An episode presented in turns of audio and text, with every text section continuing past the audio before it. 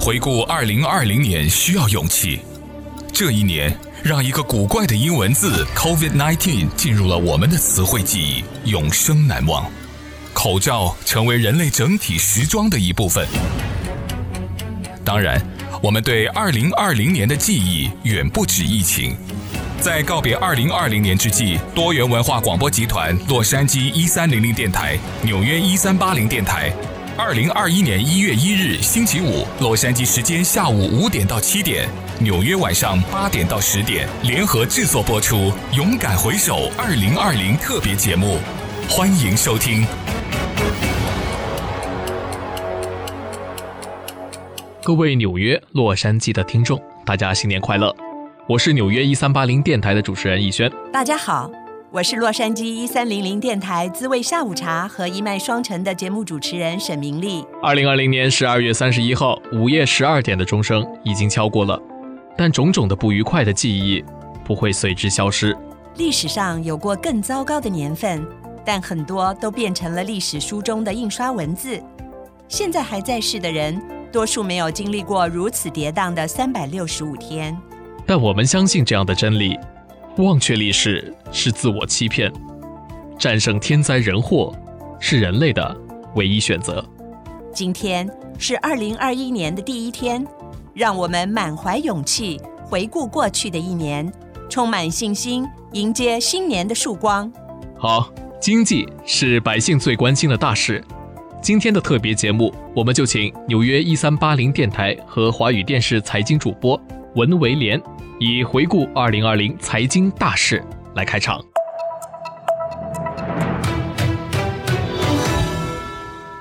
各位听众朋友们，大家好，我是纽约 AM 一三八零与华语电视主持人文维廉。二零二零年终于过去了，相信刚刚过去的这一年，对于绝大多数人来说都是相当富有挑战的一年。在新冠疫情之下呢，许多行之有年的旧规律被打破了，大家 work from home，在家工作，在家学习，在家购物，甚至在家开会啊，几乎很多事情都可以在家来操作。另外呢，政治社会的冲突也被翻上台面，很多的争议白热化。话选战的问题、种族的问题等等，所幸呢，这一切都暂时的告一段落。在这新的一年呢，我被赋予一项任务啊，要来回顾一下去年财经报道中的一些心得与感想。其实对于记者来讲啊，每天我们要做的事情就是播报新闻，而新的事物本身就是具有挑战性的。所以，呃，在过去一年，以作为一个财经记者在做报道的内容当中呢，并不觉得有特别大的挑战啊，反而让我印象比较深刻的，应该是说，原本呢，我跟同事是天天都要进入纽交所来报股市，结果进入三月啊，三月中旬，突然有一天，我们再进去纽交所的时候呢，被限制了，他们要求要测体温，而且呢，也不能够随意的进入之前可以进入的副控室啊、媒体室。那一直到隔天看了报道才知道，原来是交易大厅呢，啊，有交易员确诊了啊，结果没有多久，这个纽交所就宣布要。关闭啊，不再对外开放。那当时看到这个新闻的时候，看到这个消息的时候，真的是心头一惊啊！因为当时我们人在纽交所的时候，并没有人告知我们原来是这么一个情况啊，只是大家看起来都行色匆匆，脸色看起来有点凝重啊。原来是发现有人确诊，而这进入纽交所的这个一路上呢，我们就在想，是不是有跟谁聊天啊，跟谁打招呼啊？而这个打招呼的人会不会就是那一位带原者啊，或者是？啊病毒呃被感染者，当时心里头真的是蛮忐忑的，觉得是自己离病毒最近的一次。那没多久呢，隔几天纽约州也就呃跟着宣布 pause 啊，就是暂停。紧接着就是近三个月的时间，我们必须要克服在家播报财经新闻的这个技术上的问题啊，因为一切来得太突然了，而且也没有想到会那么长的一段时间啊。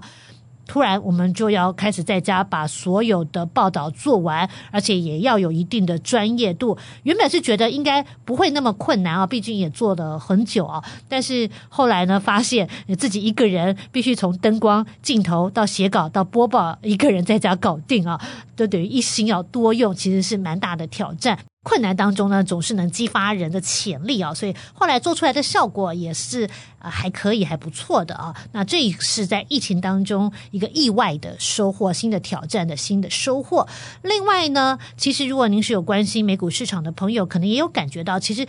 股市在去年表现真的是挺抢眼的，还不错。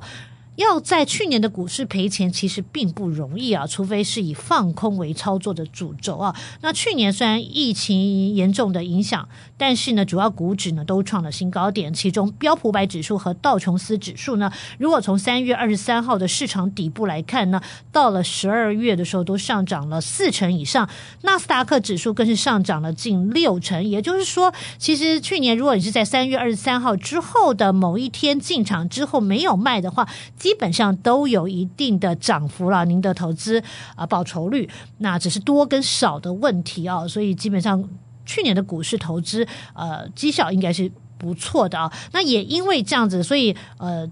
近期呢是有一份研究就就表示了，美国的亿万富豪他们的财富啊，在疫情这一年啊是增加了超过一兆美元啊。根据这个美国人支持赋税公平的机构啊，他们的研究是指出啊，美国六百五十一位亿万富豪的合计资产在三月十八号的时候是。二点九五兆美元，到了十二月七号，已经增加到四点零一兆美元。而这种财富积累在如此少数人之手啊，这是美国过去任何时候都没有见过的景况。那这个一兆美元金额代表的是什么意思呢？就是我们新一轮的国会纾困法案啊，这都已经可以来进行纾困了。那如果我们以全体大约三亿美国人来计算的话，每个人大约可以分到三千美元的纾困金啊，就可以知道这个金额是多么大了啊。那在疫情当中呢，显然贫富差距的问题是更加的严峻。在疫情下，很多人失去工作了，资源少的人减薪啦，减少工作时数，但是有钱人。他们资源多，却因为政府纾困，市场热钱流窜；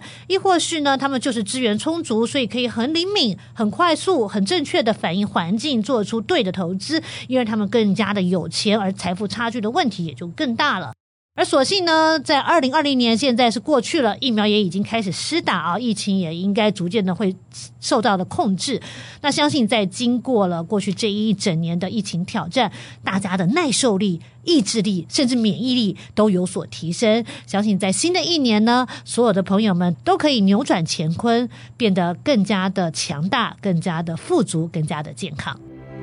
中国古代名著《增广贤文》中说：“人过留名，雁过留声。”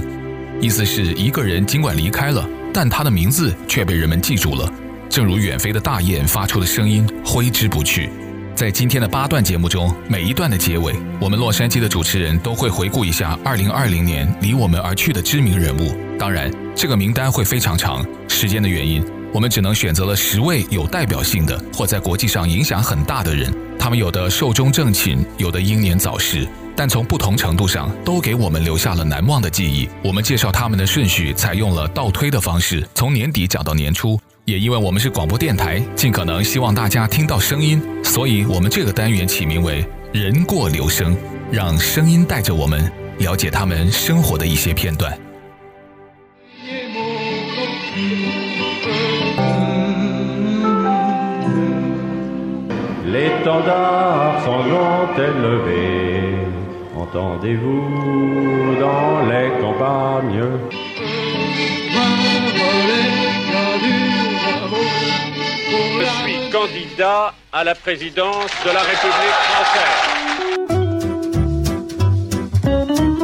如果您注意听的话，会听出这段录音中的手风琴表演、钢琴伴奏、男声演唱以及法文讲话。拉手风琴。弹钢琴、唱歌和讲话的是同一个人，他是法国前总统吉斯卡尔·德斯坦。他任职的期间是一九七四年到一九八一年。他头上至少有两个光环，一个是欧盟宪法之父，另一个是现代欧元之父。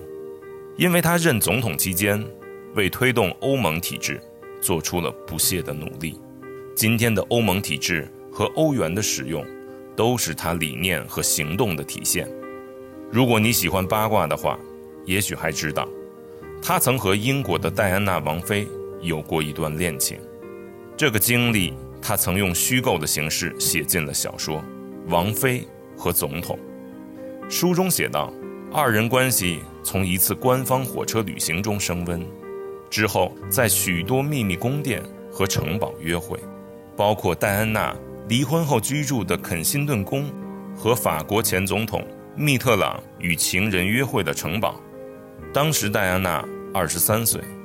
德斯坦五十八岁。二零二零年十二月二日，德斯坦总统因新冠病毒感染过世，享年九十四岁。